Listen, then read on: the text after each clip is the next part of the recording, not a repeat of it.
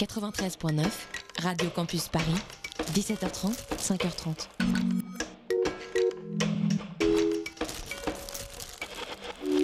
Vous écoutez Radio Campus Paris, il est 19h01. La matinale de 19h, le magazine de société de Radio Campus Paris. On y parle de sujets sérieux. Il n'y a pas d'édito enflammé sur le communautarisme blanc. De sujets moins sérieux. Ça peut être des bois sculptés à partir de formes naturelles interprétées. De ce qui se passe en Ile-de-France. Je me disais qu'à Paris, on était en avance sur la province. Et de débats pas forcément consensuels. Parlez-nous un peu de cette coupe monstruelle. Tous les jours, du lundi au jeudi, sur le 93.9. Mercredi dernier, un TER qui circulait entre Charleville-Mézières et Reims a violemment heurté un convoi routier exceptionnel coincé sur un passage à niveau dans les Ardennes. Si le bilan de cet accident ne fait état que d'11 blessés, c'est grâce au conducteur, seul agent à bord du train, qui, blessé et en état de choc, a quitté sa cabine détruite et marché près d'un kilomètre et demi pour empêcher que le train ne soit percuté par d'autres rames arrivant derrière. Puis il a fallu expliquer les procédures de sécurité aux victimes, les rassurer, et tout cela seul. Car c'est désormais à la solitude absolue de leur cabine que sont condamnés les conducteurs de train qui vous portent au travail le matin ou vous transportent en vacances l'été. Seuls ils le sont depuis que le dispositif EAS pour équipement agent seul a fait son apparition sur tous les trains d'Île-de-France et trois quarts des trains express régionaux au motif de lutter contre la fraude et de concentrer les effectifs ainsi dégagés sur les trains au grand nombre de fraudeurs, la direction de la SNCF a décidé de jouer au dé avec la sécurité des voyageurs. Qu'il faille un accident comme celui-là pour alerter les consciences est bien regrettable. Que malgré cet accident et le droit de retrait exercé par les cheminots en conséquence, une partie de la classe politique s'entête encore à qualifier ce mouvement de grève surprise ou, ne reculant devant aucune déshumanisation, de grève sauvage, est tragique et cynique.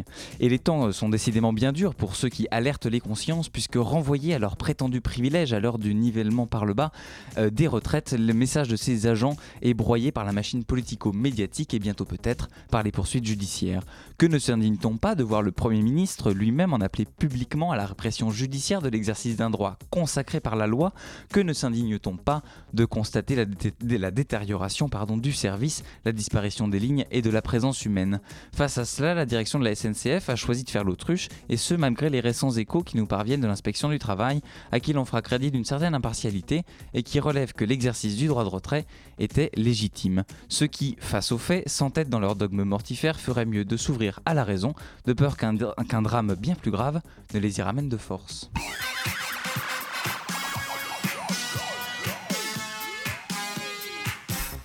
Bonsoir à toutes et à tous, bienvenue dans cette matinale de 19h de service public. Il sera également question dans cette première partie d'émission puisque nous recevrons Bruno Bobkevich qui est secrétaire national du syndicat, national, je vais y arriver, des personnels de direction de l'éducation nationale, le SNPDN et aussi proviseur de la cité scolaire Berlioz à Vincennes. Avec lui, nous parlerons des difficultés que connaissent les enseignants en cette première année de mise en œuvre de la réforme du baccalauréat notamment. On parlera de, de bien d'autres sujets aussi et à partir de 19h35, nous retrouvons Hugo Crépin-Leblon pour sa chronique qui viendra nous parler épargne. Oui, on pense à vous, chers auditeurs. Puis ce sera l'heure du Zoom de Nicolas qui recevra le collectif Pochoir pour tous avant que Maël Savina conclue cette émission avec sa chronique sur le démantèlement d'un réseau pédopornographique en Corée du Sud.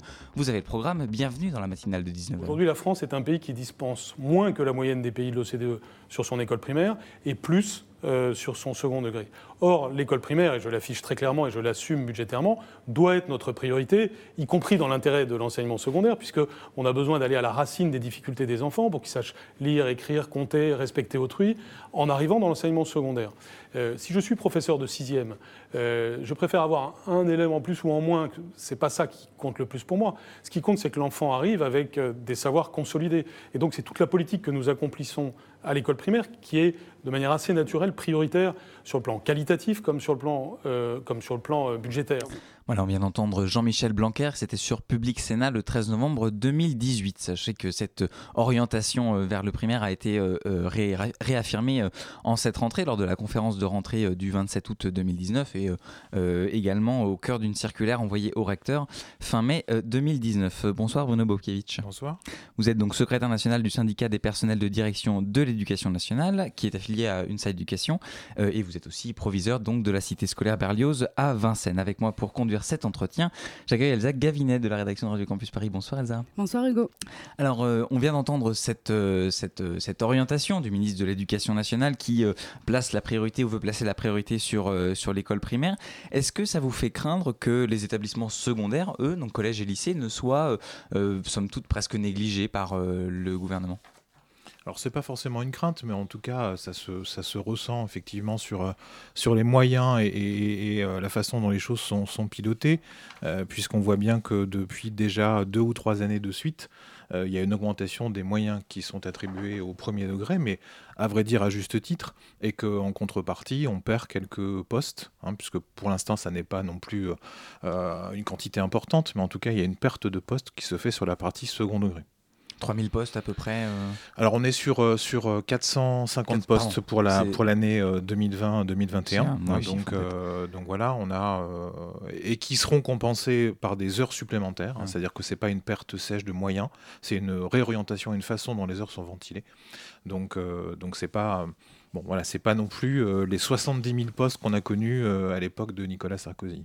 Oui, qui était là beaucoup, beaucoup plus peut-être conséquent. Et par rapport à, euh, euh, aux, instructions, non seulement du gouvernement, mais aussi du reste de la hiérarchie euh, de l'éducation nationale, quelle est vous, en tant que, en tant que chef d'établissement, votre autonomie dans la gestion de l'établissement? Sur, sur, quoi est-ce que vous pouvez jouer? Qu'est-ce qui, À quel point on vous laisse on vous laisse faire euh, votre, euh, votre métier ou à quel point c'est complètement, est-ce que c'est dirigé euh, dans... Alors il y, a une partie qui est, qui est complètement figée et nationale, c'est évidemment la partie programme par exemple, la partie examen. Il y a des choses qui sont communes à l'ensemble des établissements de France. Et puis il y a ce qu'on appelle l'autonomie des établissements, et non pas l'autonomie du chef d'établissement. Hein. C'est-à-dire qu'on a un certain nombre de sujets sur lesquels, effectivement, dans l'établissement, il y a des marches possibles. C'est la question du règlement intérieur, par exemple. C'est la question de la façon dont les heures sont utilisées dans l'établissement. Euh, c'est la façon dont le budget est ventilé et utilisé à partir d'une dotation qui, elle, est figée par la, par la collectivité. Donc voilà, sur un certain nombre de questions, il y a effectivement une marge d'autonomie euh, que le chef d'établissement met en œuvre à partir des décisions de son conseil d'administration, parce que c'est comme ça que ça fonctionne. Donc effectivement, le SNPDE n'est pas en charge des euh, enseignants du premier degré. néanmoins, il est dur de ne pas évoquer le suicide assez récent de Christine de Renon, euh, elle a fait parvenir une lettre en exprimant effectivement toutes les difficultés qui l'ont amenée jusqu'à euh, commettre euh, cet acte. Est-ce que vous pensez, est-ce que vous vous retrouvez dans une certaine mesure dans certaines choses qu'elle pointe du doigt? Alors en fait, la, situation est absolument pas comparable parce que ce qu'elle met justement en avant dans le courrier qu'elle a, qu'elle, a laissé avant, euh, avant ce suicide, euh, c'est le côté solitude, le manque de moyens et d'accompagnement, pas de pôle administratif et une accumulation des tâches. Alors sur l'accumulation des tâches, on peut effectivement se retrouver dans ce qu'elle dit, puisque ce que nous dit les collègues, ce que nous dit la profession, c'est que depuis quelques années, il y a effectivement une, succession de, tâches qui sont demandées qui n'existaient pas forcément auparavant. pas mal d'injonctions paradoxales à un moment. Sur la partie administrative, on n'est absolument pas dans le même format. Hein, et c'est d'ailleurs euh, une grande différence entre le premier et le second degré. On a un vrai statut de chef d'établissement pour les collèges et les lycées, avec un adjoint, avec un conseiller principal d'éducation, avec un pôle administratif. C'est absolument pas le cas dans le premier degré. Hein, donc j'ai est-ce que c'est vers ça qu'il faut tendre euh, dans le premier degré? Alors c'est là on dépasse un peu euh, votre votre champ de compétences peut-être, mais, euh, on a déjà faudrait calquer le, modèle des directeurs d'école sur celui des chefs d'établissement. il y a, y a eu dans la dans la loi Blanquer qui était qui a été votée cet été, il y a eu un article qui a d'ailleurs été retiré qui évoquait cette possibilité de rattachement des écoles à un collège de secteur sous forme expérimentale, avec l'accord de, de l'ensemble des partenaires. Bon, finalement, ça, a créé une opposition vive hein, de la part à la fois des élus, mais aussi de, la profession dans le premier degré, ce qui fait que ça n'a pas abouti.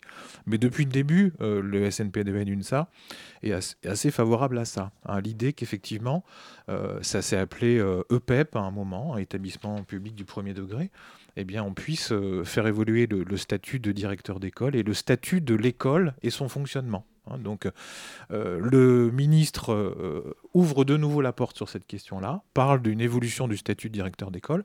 Euh, de toute évidence, les, syndicats du premier degré ne veulent pas en entendre parler. Hein, donc, et on ne partage pas cette, cette position-là. une autre un autre mot qui a été porté un petit peu sur la scène publique à l'occasion du suicide justement de Christine Renon. une lettre ouverte a été adressée au ministre de l'Éducation nationale et de la jeunesse par 200 directeurs et directrices d'établissements du département de Seine-Saint-Denis, où vous avez d'ailleurs enseigné mmh. au lycée. Euh, où il souligne euh, que les personnels sont oppressés par une institution obsédée par la mesure et le contrôle. Tout à l'heure, vous parliez justement d'injonction paradoxale. Est-ce que vous pouvez nous parler un petit peu de ce qui a été aussi appelé New Management?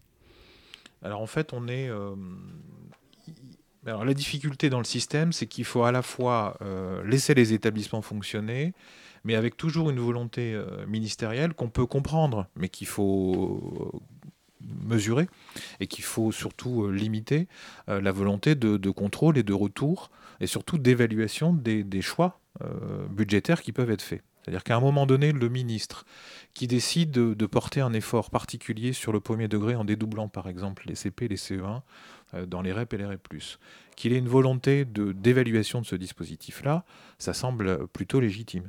C'est-à-dire que voilà, qu'il ait un retour des évaluations, par exemple, euh, des élèves, puisque des évaluations étaient mises en place euh, au niveau CP, c'est pas complètement anormal. Sauf que tout ça, c'est du travail. Hein, et c'est du travail notamment pour les équipes, euh, les, enseignants qui, enseignent en CP, en CE1, et puis pour les directeurs d'école qui ont un certain nombre de paramétrages à faire dans une application et qui doivent imprimer les documents, les distribuer aux familles. Enfin voilà. Donc il y a, des conséquences. Hein, donc, et donc il faut trouver un juste équilibre entre, à la fois une demande et une volonté d'évaluation et de, et de pilotage, euh, soit académique, soit départemental, soit national, et puis la possibilité des acteurs de terrain de faire leur travail dans de bonnes conditions. Et c'est ce juste équilibre que nous, on cherche à trouver en permanence, et euh, quitte à parfois, à certains moments, refuser de mettre en place, de répondre à des demandes type enquête successives sur un certain nombre de questions. Donc il faut savoir dire non quand on considère que la charge est trop élevée. Alors dans cette loi que vous avez évoquée, euh, loi Blanquer pour une école de la confiance, c'est comme ça que qu'elle s'intitule. Il y a un, volet euh, qui est consacré à la violence euh, à l'école. est-ce que la violence scolaire est selon est-ce est selon vous en, recrudescence? Est-ce qu'il y, a un phénomène qui qui perdure, qui s'amplifie? Euh, dans, il y a quelques publications de, votre syndicat récentes qui pointent, euh, qui dénoncent des agressions euh, d'enseignants qui sont très récentes, hein, qui, qui, ont eu lieu ces dernières semaines. Est-ce que c'est un phénomène en recrudescence? Alors en fait, statistiquement, le nombre d'incidents sur le territoire est en, est en fait constant. Simplement, ce qu'on remarque, et on l'a bien vu particulièrement en ce début d'année scolaire, quand il y a un incident, euh, il s'avère que dans un certain nombre de situations, ce sont des incidents extrêmement violents. On a vu, euh, Donc on, a vu euh, notamment à la rentrée, deux chefs d'établissement, un chef d'établissement dans l'Académie de Créteil et un proviseur adjoint à Vierzon, qui ont été directement agressés dans l'exercice de leurs fonctions. Hein. donc, donc on voit bien qu'on a, même si globalement c'est stable au niveau du nombre d'incidents qui sont signalés en tout cas, quand ça arrive, parfois ça peut arriver de façon extrêmement violente. Et alors donc dans, ce, dans, cette, dans cette loi, il y a une mesure qui vise alors ceux que, que si je peux me permettre dans le jargon, vous appelez les poly-exclus. Mmh. Euh, c'est ceux qui donc euh, ont fait l'objet de plusieurs exclusions de plusieurs euh, établissements scolaires différents. et donc ces, ces sortes de récidivistes, mmh. si on peut se permettre ce, ce, ce, terme, devraient pouvoir avec cette loi être, être placés dans des classes relais sans l'accord nécessaire de, de, la famille. le président de votre syndicat qui, qui qui donc euh, à, propos de qui, s'est exprimé euh, Philippe Vincent à propos de cette, cette mesure a dit qu'il s'agissait de sortir de la technique de la patate chaude. Donc des établissements qui se qui se qui se refilent un petit peu le, les, les, les, élèves en difficulté. Euh. en quoi est-ce que ça peut permettre cette mesure de classe relais de justement briser le, le cercle? Est-ce que ça peut être est-ce que c'est prometteur comme mesure? C'est-à-dire que nous, ce qu'on appelait de nos voeux depuis un moment, c'est qu'effectivement, on puisse se pencher sur la question des élèves qui passent d'un établissement à l'autre parce qu'ils se font exclure à chaque fois de façon définitive suite à des incidents graves ou à une foultitude d'incidents euh, mineurs. Donc le fait de, se pencher particulièrement sur cette question-là et d'envisager des mesures spécifiques pour ce public-là, ça nous semblait effectivement une bonne idée. Euh, alors la question c'est comment et comment le traiter efficacement? Donc le, fait de pouvoir les extraire de la classe classique pendant un temps, pour les prendre en charge de façon euh, différente, avec un effectif plus réduit, parce que les classes relais, les dispositifs relais, c'est bien ça, avec à la fois des enseignants, mais aussi parfois des partenaires un peu différents, euh, qui ont une capacité à prendre en charge euh, de façon différente le jeune, euh, ça nous semblait effectivement une piste plutôt intéressante. Maintenant, il faut voir concrètement ce qu'on est capable de faire euh, pour pouvoir prendre en charge efficacement ces jeunes qui, vous avez raison, passent d'établissement en établissement, d'où la, phrase de Philippe Vincent qui parlait de, de patates chaudes. Quant à la question de ce que vous l'avez évoqué, de l'accord ou non de la famille, il s'avère que dans un certain nombre de situations, on a parfois aussi des parents qui peuvent être c'est rarement le cas, mais ça peut arriver, dans le déni. Hein, donc, et qu'on ait à un moment donné de façon institutionnelle une décision qui puisse se prendre sans l'accord de la famille, eh bien quand euh, euh, il y a besoin de le faire sur des situations extrêmes comme celle-ci, eh bien pourquoi pas. Il faut responsabiliser les familles bah, C'est déjà le cas. Hein. C'est déjà le cas. dans 99% des cas, les familles euh, sont à leur place et font ce qu'il faut dans l'accompagnement des enfants, c'est évident. Mais quand il y a une situation difficile où on voit que la famille est soit démunie, soit dans le déni, eh bien, il faut peut-être qu'on soit un peu plus euh, partie prenante, quitte à imposer parfois des mesures. Dans la gestion de la violence, justement, euh, comment est-elle intégrée dans la formation et des enseignants et des directeurs d'établissement? Quelles armes sont données d'un point de vue méthodologique pour pouvoir appliquer des, euh, des choses qui marchent et qui fonctionnent? Alors, à ma connaissance, il n'y a pas de module spécifique de gestion de la violence dans la formation initiale des enseignants et la formation initiale des personnels de direction. Et j'ai envie de dire heureusement. Parce que c'est pas le quotidien d'un enseignant, c'est pas le quotidien d'un chef d'établissement que de gérer des actes violents. Je parle d'actes importants, hein. je ne parle pas d'un élève qui ne répond pas à une demande particulière euh, d'un enseignant dans un cours ou qui parle mal à un moment donné et qu'on va pouvoir sanctionner. Ça, c'est du classique qu'on gère au quotidien et qu'on sait gérer. Euh, par contre, euh, on a des modules spécifiques qui peuvent exister. On a, on a de plus en plus de chefs d'établissement euh, qui sont appelés à participer à des modules de gestion de crise, donc là sur des, choses beaucoup plus graves, hein, des intrusions violentes ou euh, liées notamment aux attentats qu'on a pu vivre. Hein. donc on prépare les chefs d'établissement à des gestions d'incidents de, plus graves. Mais ça n'est pas tout à fait le cadre de la violence que vous évoquez. Euh, mais dans la formation initiale des enseignants, pour répondre, pour revenir à votre question, je ne crois pas qu'on ait de module spécifique. Hein. on apprend par contre à la gestion de classe. Donc, euh, comment gérer un groupe d'adolescents dans une classe? Euh, Comment est-ce qu'on doit faire à un moment donné la discipline? Entre, et, le juste milieu entre euh, le savoir et la façon de gérer un groupe de jeunes dans une classe Il y en a qui savent parfaitement faire dès le début, il y en a qui doivent être formés sur cette question et c'est bien normal. Alors on va continuer à parler de, ces questions, alors notamment de violence, mais aussi de réforme du lycée, puisque c'est la première année de sa, de sa mise en œuvre, la première année scolaire de sa mise en œuvre. Bruno Bobkiewicz, vous restez avec nous, on va se retrouver dans un petit instant sur Radio Campus Paris.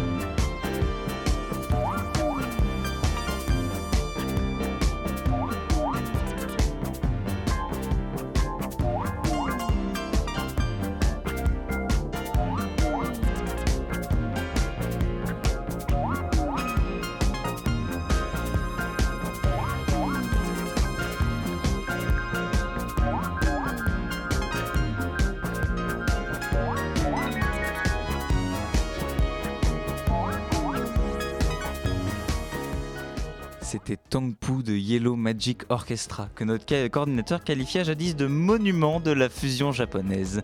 19h21, presque 22 à l'écoute de Radio Campus Paris. La matinale de 19h sur Radio Campus Paris. Et vous êtes toujours à l'écoute de la matinale de 19h. Notre invité ce soir est Bruno Bobkiewicz, qui est secrétaire national du SNPDEN, le syndicat national des personnels de direction de l'éducation nationale, et proviseur de la cité scolaire Berlioz à Vincennes. On parlait euh, de euh, euh, la, violence qui faisait l'objet d'un traitement, traitement dans cette loi école de la confiance, mais cette loi, elle a également réformé le, le, baccalauréat. Et cette année, les élèves de première, donc cette année, font l'expérience pour la première fois de cette nouvelle version, nouvelle formule du baccalauréat la mesure la plus symptomatique, c'est un petit peu la suppression des filières. Peut-être, euh, je pense que ça, a marqué quand même les esprits. Euh, maintenant, il y a un choix de spécialité, donc c'est-à-dire que c'est une sorte de, carte euh, de, choix de, spécialité. Est-ce qu'il y a un risque de, creusement des inégalités territoriales avec ce choix de spécialité entre les lycées qui proposeraient des spécialités particulièrement attractives, d'autres qui n'en proposeraient pas? Est-ce qu'on n'est pas là dans une sorte de territorialisation du bac qui pourrait amener à des inégalités?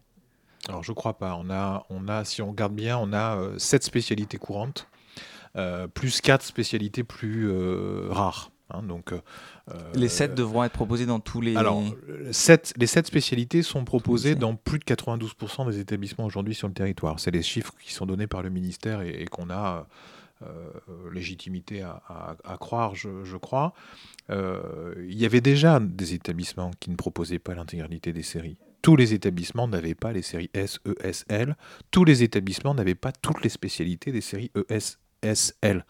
Donc ça, les spécialités avant étaient des options prises en terminale. C'est ça. Qui euh, comptaient pour. Euh, et donc, euh, donc ces, différences d'un établissement à l'autre, ces colorations d'un établissement à l'autre existaient déjà. Hein. donc, donc la, la, réforme du lycée telle qu'elle est proposée aujourd'hui, selon nous, ne creuse pas particulièrement les écarts vis-à-vis de ça. Hein, donc on a déjà euh, la situation qui se présentait, qui ne se présente pas plus aujourd'hui, euh, et on a la possibilité, comme c'était déjà le cas avant, quand on souhaite suivre une spécialité dans un autre établissement, de demander euh, l'autre établissement ou de suivre la spécialité à distance ou de rester dans son établissement d'origine et de suivre cette spécialité dans un autre à proximité. Hein, ça existe peu, mais ça existe un peu quand même.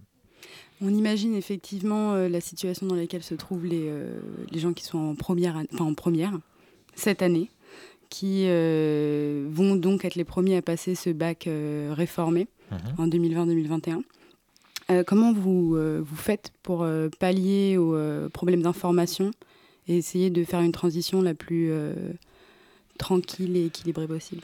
Alors, c'est pas facile. C'est pas facile parce que cette réforme s'est faite quand même à marche forcée. Hein, donc, euh, et que même si nous, syndicalement, on, a soutenu à la fois l'idée de la réforme du lycée et de la réforme du bac, puisqu'en fait ce sont deux sujets différents, euh, ce qu'on a quand même constaté, euh, c'est que ça allait très vite. Hein, donc, et qu'il aurait fallu peut-être un peu plus de temps pour que les informations puissent être préparées correctement, pour que tout puisse être prêt dans les bons délais. Et on le voit typiquement aujourd'hui dans la mise en place des épreuves de contrôle continu. Hein, les informations arrivent au compte-gouttes et c'est euh, compliqué en établissement de pouvoir mettre en œuvre les choses sereinement quand on les a pas toutes euh, en même temps, hein, et de façon suffisamment anticipée. Donc notre travail en tant que chef d'établissement euh, auprès de nos équipes, évidemment, c'est de, euh, bah, de préparer les élèves au mieux dès qu'une information est disponible. Bon, il s'avère qu'elles l'ont été dans les bons délais euh, pour les choix de spécialité, par exemple. Hein. donc, on les a eus avant la fin du premier trimestre de leur année de seconde. Donc, évidemment qu'on a organisé des réunions avec les parents, avec les, élèves pour leur expliquer le nouveau format.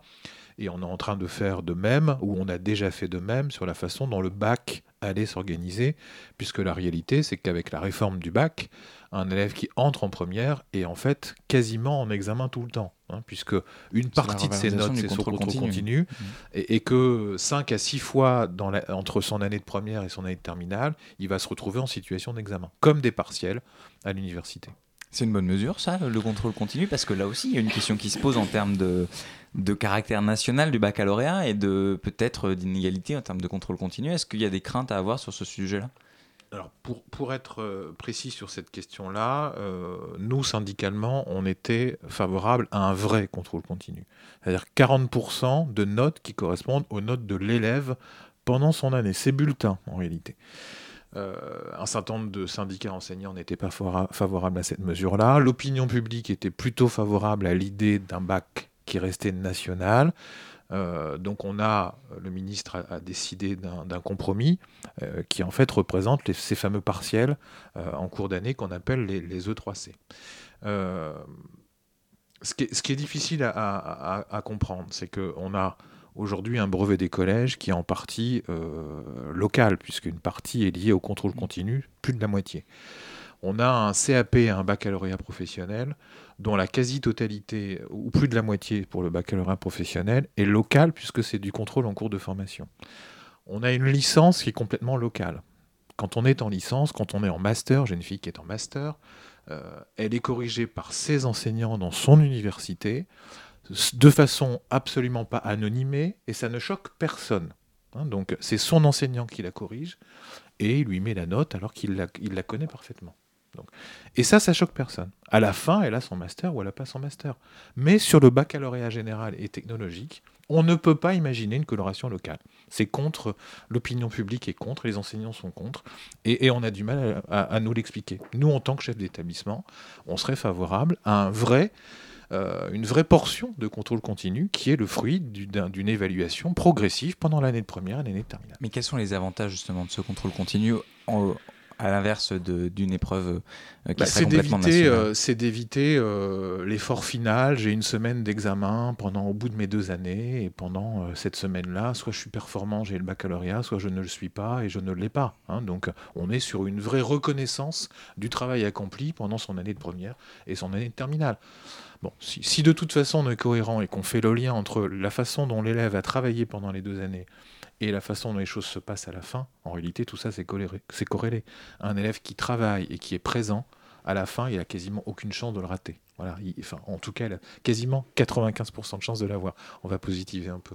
Donc euh, voilà, nous on était favorable à un vrai contrôle continu, et pas un mixte comme c'est aujourd'hui proposé, qui en fait ne fait que complexifier l'organisation du bac, puisqu'on se retrouve en situation d'examen quasi tout le temps.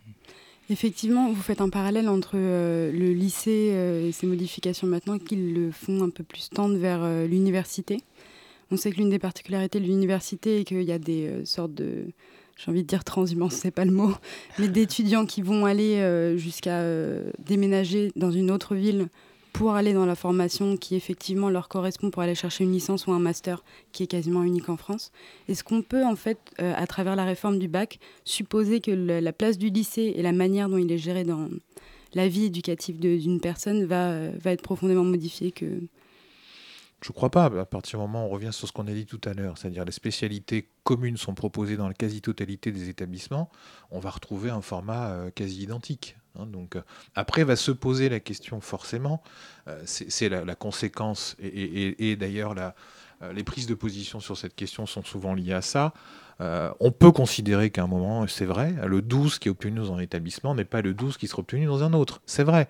Mais le 12 qui est obtenu par un correcteur au baccalauréat n'est de toute façon pas le 12 qui est obtenu par un autre correcteur. Et on le voit bien. Et c'est d'ailleurs dans les matières scientifiques où les écarts sont les plus importants lors des corrections. Hein, donc, tout ça, c'est euh, euh, effectivement une question qu'on peut poser mais je ne partage pas l'idée que, en conséquence, on va avoir des, des déplacements d'élèves pour aller dans un établissement qui correspondrait un peu plus, parce que le schéma global est le même presque partout je voudrais qu'on aborde un, autre sujet euh, qui, euh, qui, interroge quand même euh, en cette, j'allais dire en cette rentrée, mais on est quand même bien avancé dans l'année, celui de ce sujet de, l'attractivité du métier d'enseignant, puisque on entend beaucoup parler d'une sorte de crise de vocation ou d'un, en tout cas d'un faible nombre de, de candidats. Il y a un chiffre celui du recours contractuel qui a assez significativement augmenté, hein, plus, presque plus 12%, plus 11,8% entre les années scolaires 2016-2017 et 2017-2018. Alors on suppose que euh, la tendance n'est peut-être pas inversée. Est-ce que que euh, y a un problème de recrutement des enseignants? Et si oui, quel est-il et quelles sont ses causes? Alors on a on a effectivement un problème de recrutement et d'attractivité, comme vous le dites. Euh, c'est à la fois la, la double conséquence d'un choix de masterisation Hein, c'est-à-dire qu'aujourd'hui, pour être enseignant, il faut un master 2. Dans un certain nombre de disciplines, c'est quand même plus attrayant d'aller faire autre chose que d'enseigner euh, quand on a un master 2 en poche. Hein. donc, à une certaine époque, il fallait une licence. Hein. donc, il ne fallait pas un Master 2 pour pouvoir présenter le concours d'enseignant. Est-ce que cette mesure a été favorable? De toute évidence, on voit que d'un point de vue inscrit au, concours, ça n'est pas le cas. Hein. donc, c'est un premier élément. Le deuxième élément, c'est celui des rémunérations d'entrée dans le métier. Donc, même s'il y a un petit effort qui a été fait sur cette question-là, euh, de toute évidence, il y, a, un sujet. Et toutes les mesures qui ont été prises récemment, euh, le, PPCR notamment, c'est-à-dire l'évaluation des enseignants et leur capacité à avancer dans leur carrière, favorisent plutôt les fins de carrière et non pas les débuts de carrière. Donc on voit bien qu'on a un effort supplémentaire à mener euh, sur la question des rémunérations parce que, parce que à l'entrée, quand on a un master 2 et, qu'on gagne moins de 2000 euros pour démarrer, ça fait, pas, ça fait plus rêver grand monde en tout cas. Merci beaucoup, ce sera le mot de la fin. Merci beaucoup Bruno Bobkevich. Vous êtes, euh, je le rappelle, secrétaire national du SNPDEN, e le syndicat national des personnels de direction de l'éducation nationale. Vous êtes également proviseur de la cité scolaire Berlioz à Vincennes. Merci Elsa Guérinet d'avoir accompagné cette interview. Il est 19h32 sur Radio Campus Paris. Tout de suite une petite pause musicale avant la suite de la matinale de 19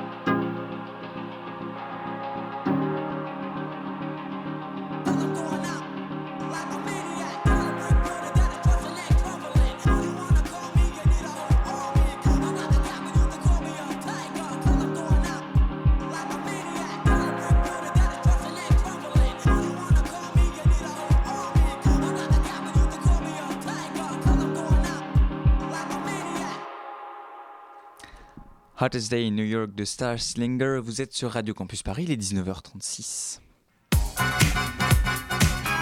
La matinale de 19h. Du lundi au jeudi sur Radio Campus Paris.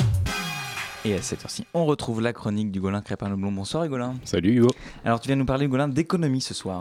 Oui, effectivement, il y a quelques jours, on apprenait par le journal Les Échos que AG2R La Mondiale faisait un emprunt de 1,5 million pour augmenter son seuil de solvabilité. Ok, là il va falloir que tu nous expliques. AG2R, c'est une société d'assurance qui propose entre autres des assurances vie. Petite explication, l'assurance vie, c'est un contrat à mi-chemin entre l'assurance et le placement financier. En fait, vous versez de l'argent à un organisme pendant un contrat qui... Et il y a un contrat qui vous dit combien de temps vous allez en verser et la date d'échéance. Et pendant toute la durée du contrat, donc vous versez de l'argent à votre assurance, et quand vous mourrez à la fin, l'intégralité de l'argent majoré des intérêts revient soit à la personne que vous avez désignée comme successeur, et si par exemple vous arrivez à la fin du contrat avant d'être mort, eh bien euh, l'argent vous est reversé, alors soit d'un coup, soit en petit petit euh, comme une rente. Je crois qu'avec un exemple ce sera un petit peu plus simple. Alors ça c'est facile Hugo. Toi par exemple tu as quoi 20 ans, tu comptes vivre à peu près 80, donc là maintenant si tu commences une assurance vie à une échéance de 40 ans, pendant 40 tu abondes le compte et tu seras à la retraite vers 60 euh, ans à peu près. Et à ce moment-là, comme t'es pas mort, l'organisme versera un petit complément à ta retraite euh, pour te restituer tout ce que tu as gagné plus ton, euh, tes, intérêts. Au contraire, ton père, il a à peu près 50 ans, je pense. S'il prend une assurance maintenant, il va pas vivre 40 ans encore derrière, donc à peu près 30. Et donc, dans 30 ans, quand il va décéder, malheureusement, ça sera dommage pour toi. Et bien, en fait, tu toucheras, si c'est lui, si c'est toi qui l'as mis euh, sur son testament, tu toucheras l'ensemble euh, majoré des intérêts de tout ce qu'il a placé pendant ces années. Et c'est un système très important pour les Français. En 2017, on estime qu'à peu près 40% de l'épargne était placée sous forme d'assurance vie, soit à peu près 1600 milliards d'euros en tout. Alors là, tu nous parles d'intérêts, d'où est-ce qu'ils viennent? Les intérêts, ils proviennent de l'utilisation que va en faire l'assurance vie de ton argent. Elle va le placer, l'investir. En France, l'assurance vie est principalement placée sur des titres de dette d'État, qui sont des titres financiers qui rapportent assez peu, mais qui sont extrêmement sûrs. C'est mieux quand on veut garantir là de restituer l'argent euh, sur des prêts de plusieurs dizaines d'années. C'est pas le cas Par exemple, aux États-Unis, certains fonds de pension de retraite faisaient ou font toujours des investissements assez risqués, voire carrément dangereux, pour augmenter leurs profits. Sauf que en cas de banqueroute, bah, c'est le contribuable américain qui paye, et puis avec le monde euh, avec aussi quoi. C'est la crise de 2008. Pour se protéger de ce genre de choses, en France, les assurances vie sont très contrôlées. Les titres financiers sur lesquels l'argent peut être investi est assez limité à des titres très sûrs et peu lucratifs, comme par exemple les bons du Trésor. La loi oblige les structures qui proposent ces contrats à garantir un taux d'intérêt minimal à leurs clients et à disposer d'immenses fonds propres, c'est-à-dire de l'argent liquide pour pouvoir tout simplement rembourser les gens quand ils le demandent. En cas de crash du système, par exemple, les sociétés d'assurance doivent pouvoir rembourser l'intégralité des, des clients. De ce côté-là, AG2R, c'est un peu le bon, client, quoi, le bon élève. Dans la cuisine, je sais pas, je m'engage pas à garantir que c'est bien impeccable, mais sur le menu, en tout cas, c'est très propre. La société, c'est plutôt une petite société, très loin des grands monstres de la finance qu'on peut voir par ailleurs. Elle est mutualiste, donc elle est gérée par ses adhérents, et elle possède énormément de fonds propres, à peu près 200% sur les dernières années. Autrement dit, en cas de cataclysme boursier, la société a de quoi rembourser deux fois tous ses clients avant que ses comptes bancaires soient à sec. Et donc les dettes d'État dont tu nous as parlé, qu'est-ce que c'est? Alors l'État, quand il a besoin d'argent, bah, il va devoir en emprunter. Pour cela, il va émettre un titre de dette. Pour acheter euh, ce titre de dette, donc toi, tu vas acheter un petit bout de papier sur lequel il est marqué que l'État te rendra tes 100 euros dans 10 ans et qu'entre-temps, bah, il va te verser des intérêts tous les ans pour te remercier de lui avoir prêté cet argent. Et comment on fixe le montant de l'intérêt? C'est un peu, alors ça c'est la théorie euh, libérale de l'économie qui décide et qui dit que en fait l'État il a besoin d'argent et qu'il veut le payer le moins cher possible et les gens ils prêtent, ils veulent qu'à la fin, on leur rende et ils veulent gagner un maximum sur les intérêts. Sauf que cet été, bah, les obligations, les obligations d'État ont eu des taux d'intérêt négatifs. Des taux négatifs, qu'est-ce que ça veut dire? Euh, ça veut dire qu'au lieu que ce soit l'État qui paye des intérêts en échange du prêt, c'est le prêteur qui, qui paye pour lui prêter de l'argent. Euh, mais c'est une histoire de fou là. Pourquoi est-ce que quelqu'un paierait l'État pour lui prêter de l'argent? Alors la manière dont les économistes rationalisent ça dans le modèle, je peux pas te dire du tout, mais effectivement c'est vraiment le monde à l'envers. L'explication pragmatique, c'est que les investisseurs financiers sont tellement pas en confiance actuellement à cause de la situation financière qu'ils sont prêts à payer l'État pour lui emprunter de l'argent. Ils achètent de la garantie car ils estiment que c'est l'acteur le plus fiable du marché. L'État payera toujours ses dettes alors que les autres acteurs Pas sûr. Ah oui, d'accord. Donc les investisseurs ont peur, ils veulent acheter de la dette d'État car elle est plus fiable et il y a tellement de gens qui en veulent que le prix s'effondre et du coup passe en négatif. Et donc les investisseurs sont prêts à payer des intérêts pour que l'État leur emprunte de l'argent, En gros, c'est ça, ouais. D'accord. Et il y a G2R la mondiale dans tout ça? Eh bien, les assurances vie, comme on l'a dit, sont vachement liées à l'obligation d'État sur laquelle elles placent une part importante de l'argent qui leur est confié. Mais dans le même temps, elles ont très peu de marge de manœuvre parce qu'elles doivent garantir les intérêts qu'elles remboursent aux clients. Donc, quand tu as des taux d'obligation d'État qui diminuent, rien ne va plus. Elles doivent rembourser des intérêts à leurs clients et en même temps, elles payent l'État pour les, euh, titres qu'elles qu'elles empruntent. Et c'est là que j'en reviens à AG2R. Elles sont en. euh, c'est là que j'en reviens à G2R et à l'emprunt de ces derniers jours. Sur les six derniers mois en 2019, les fonds propres de la société ont perdu 33%. Donc elles sont passées de un peu plus de 200% des actifs financiers euh, placés à 185%. Et ça, ça la met en danger euh, dans son statut. En fait, elle est vraiment, euh, elle est en danger économique. L'emprunt qu'elle vient de mettre en place, ça permet de reconstituer une partie des pertes, mais c'est une solution à court terme, car cet emprunt, eh ben, il a des intérêts. Si les intérêts de la dette ne remontent pas, euh, de la dette d'État ne remontent pas très bientôt, c'est une, une spirale infernale qui risque de s'enclencher pour toutes les structures essentielles. L'État, euh, l'argent placé disparaît à une vitesse folle, et dans ces situations, il y a beaucoup de, solutions. Et ben, en fait, on va à la mort du système à moyen terme. Je suis pas économiste, je sais pas comment ça va être la fin du monde, mais de nombreux économistes préviennent actuellement qu'on va vers une nouvelle crise et que c'est vraiment en train de se, se préparer. On dirait qu'on est en train de voir les contractions d'un accouchement et qui ne peut que se faire dans la douleur. Et je ne saurais pas vous dire à quoi ça va faire mal. Eh bien, sur ces belles paroles, merci beaucoup Hugolin pour cette euh, chronique à 19h42 sur Radio Campus Paris. C'est l'heure du Zoom. Euh, nous proposons euh, une programmation qui se veut euh, décloisonnante. On a toujours un escape game, on a un jeu de plateau, de stratégie. Plusieurs euh, groupes de musique. Il y a aussi du fantastique. Avec euh, des artistes euh, internationaux. Un lieu d'échange, de rencontre avec de la réflexion. Participative et interdisciplinaire. Voilà, et il y aura plein d'autres euh, surprises. Le Zoom, dans la matinale de 19h. Et pour ce Zoom, c'est Nicolas qui s'y colle. Bonsoir Nicolas. Bonsoir Hugo. Alors, ce soir, vous recevez le collectif Pochoir pour tous. Oui Hugo, collectif qui affirme qu'il y a de plus en plus de messages tendancieux sur les trottoirs de Paris. Les, recou- les recouvrir de cœur, c'est ne pas faire dire n'importe quoi à la rue. Bonsoir François et Charlotte, vous êtes Bonsoir. tous les deux membres du collectif Pochoir pour tous. Bonsoir, pour commencer, pouvez-vous nous expliquer le nom du collectif Pochoir pour tous? Le, nom est plutôt simple, en fait, il parle de lui-même, pochoir, parce que il y a à la base des tags euh, sur les trottoirs euh, parisiens, comme vous pouvez l'observer quotidiennement. Et nous, qu'est-ce qu'on fait? Ben, On prend un pochoir en forme de cœur, on vous en a ramené quelques-uns, vous pourrez peut-être euh, mettre les photos sur votre, votre Instagram, et on les recouvre avec des bombes, en fait. on les recouvre du coup avec des cœurs comme ça dans la rue. Voilà, on a voulu utiliser aussi un peu les codes de la manif pour tous, donc pochoir pour tous, euh, voilà, et aller un peu dans leur sens, euh, même si effectivement. Pas surtout. euh, pas surtout. Mais en tout cas, on s'est dit que la meilleure réponse c'était mettre des cœurs sur, sur leurs messages tendancieux haineux. Et donc du coup, un peu utiliser leur même méthode, rester anonyme individuellement, même si effectivement on est ouvert au, au dialogue quand on poche, euh, justement pour euh, euh, créer un dialogue et parler un petit peu de, de ces sujets-là. Mais sans y mettre forcément nous-mêmes euh, de messages, on met pas de, de chiffres par exemple, contrairement à eux. Et qu'est-ce qui a donné l'impulsion à, à ces actions? En fait, c'est parti de euh, en août euh, en août 2018 à l'occasion des Gay Games, donc les Jeux de la diversité. En fait, euh, Sophie, la fondatrice, euh, s'est rendue compte qu'il y avait de plus en plus de, de tags euh, haineux, tendancieux euh, dans le premier arrondissement, aux alentours. Et euh, effectivement, elle s'est dit que c'était pas possible de laisser euh, ça, sachant que les Gay Games, euh, c'est un un événement, int- voilà, c'est un moment de fête. Ça prône la tolérance, c'est international.